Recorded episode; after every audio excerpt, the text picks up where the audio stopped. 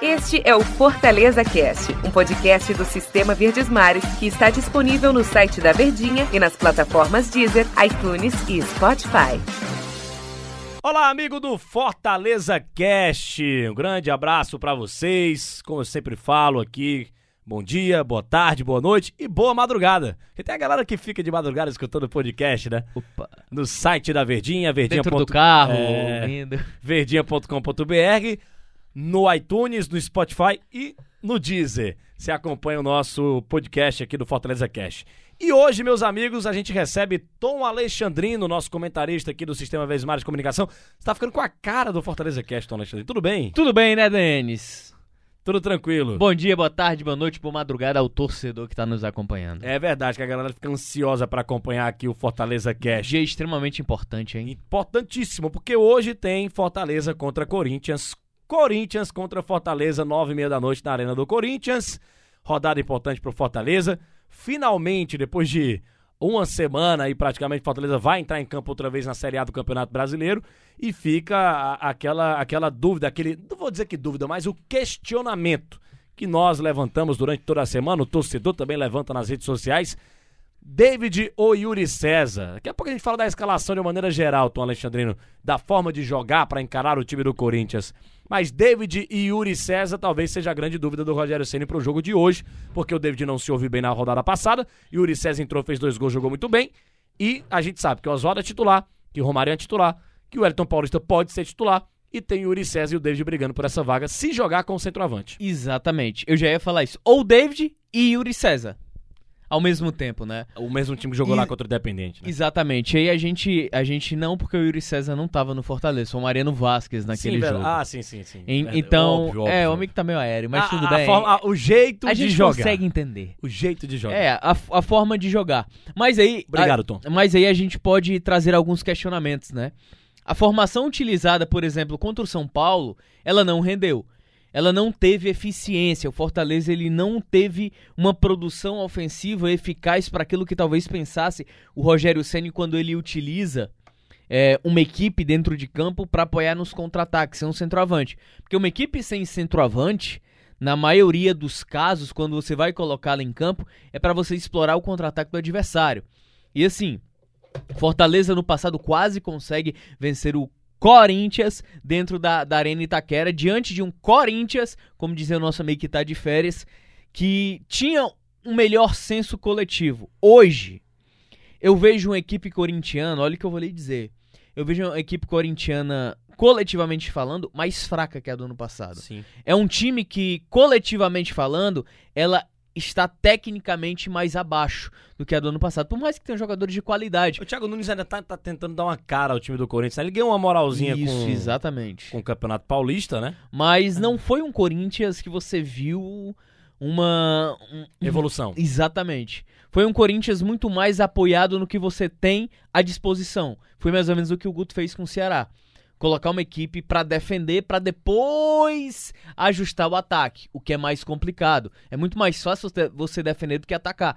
Então, na partida especificamente contra o Fortaleza, vai ser um jogo onde o Corinthians vai ser obrigado a utilizar a sua arma que, digamos, não está tão pronta, que é o setor ofensivo. O setor ofensivo, na produção, quando pega uma equipe fechada, ela sente problemas.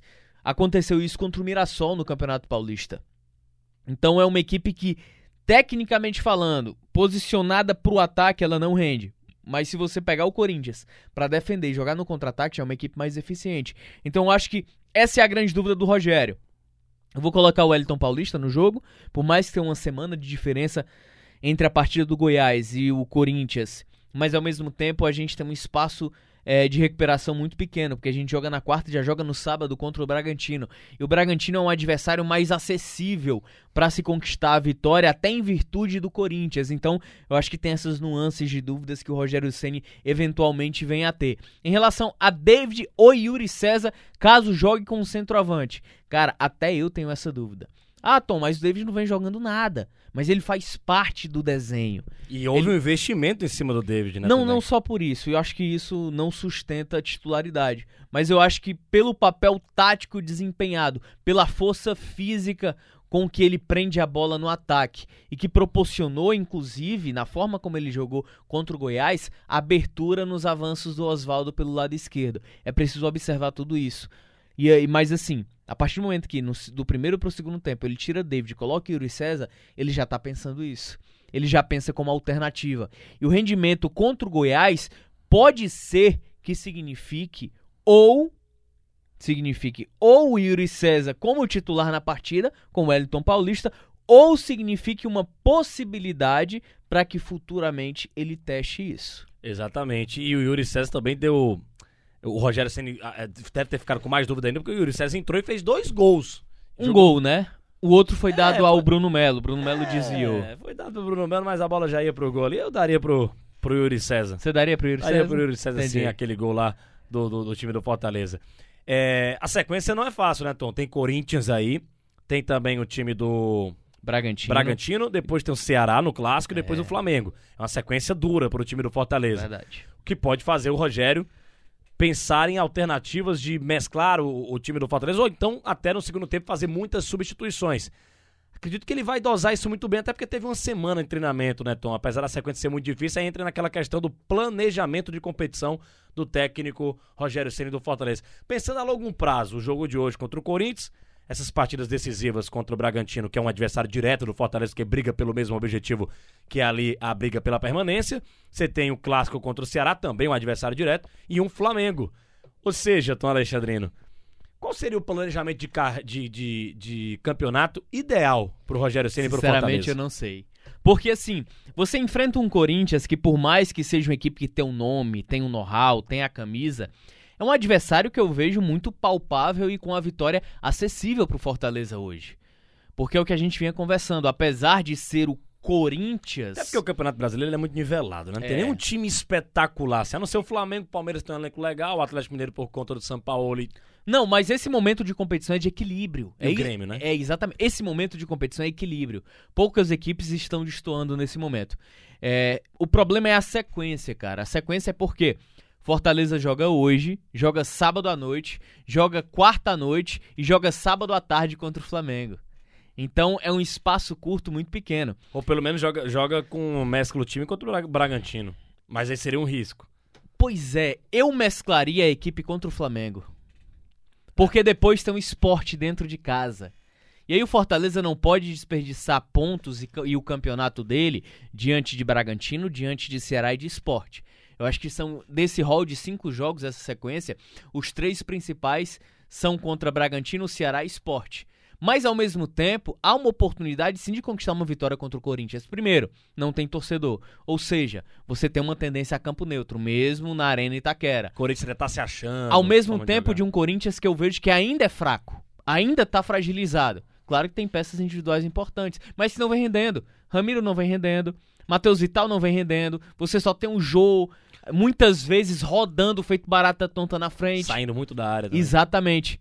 Então é uma equipe que ainda está tentando se encontrar. E aí, pensando na oportunidade, acredito sim que a vitória contra o Corinthians ela pode, ela, ela, ela pode acontecer.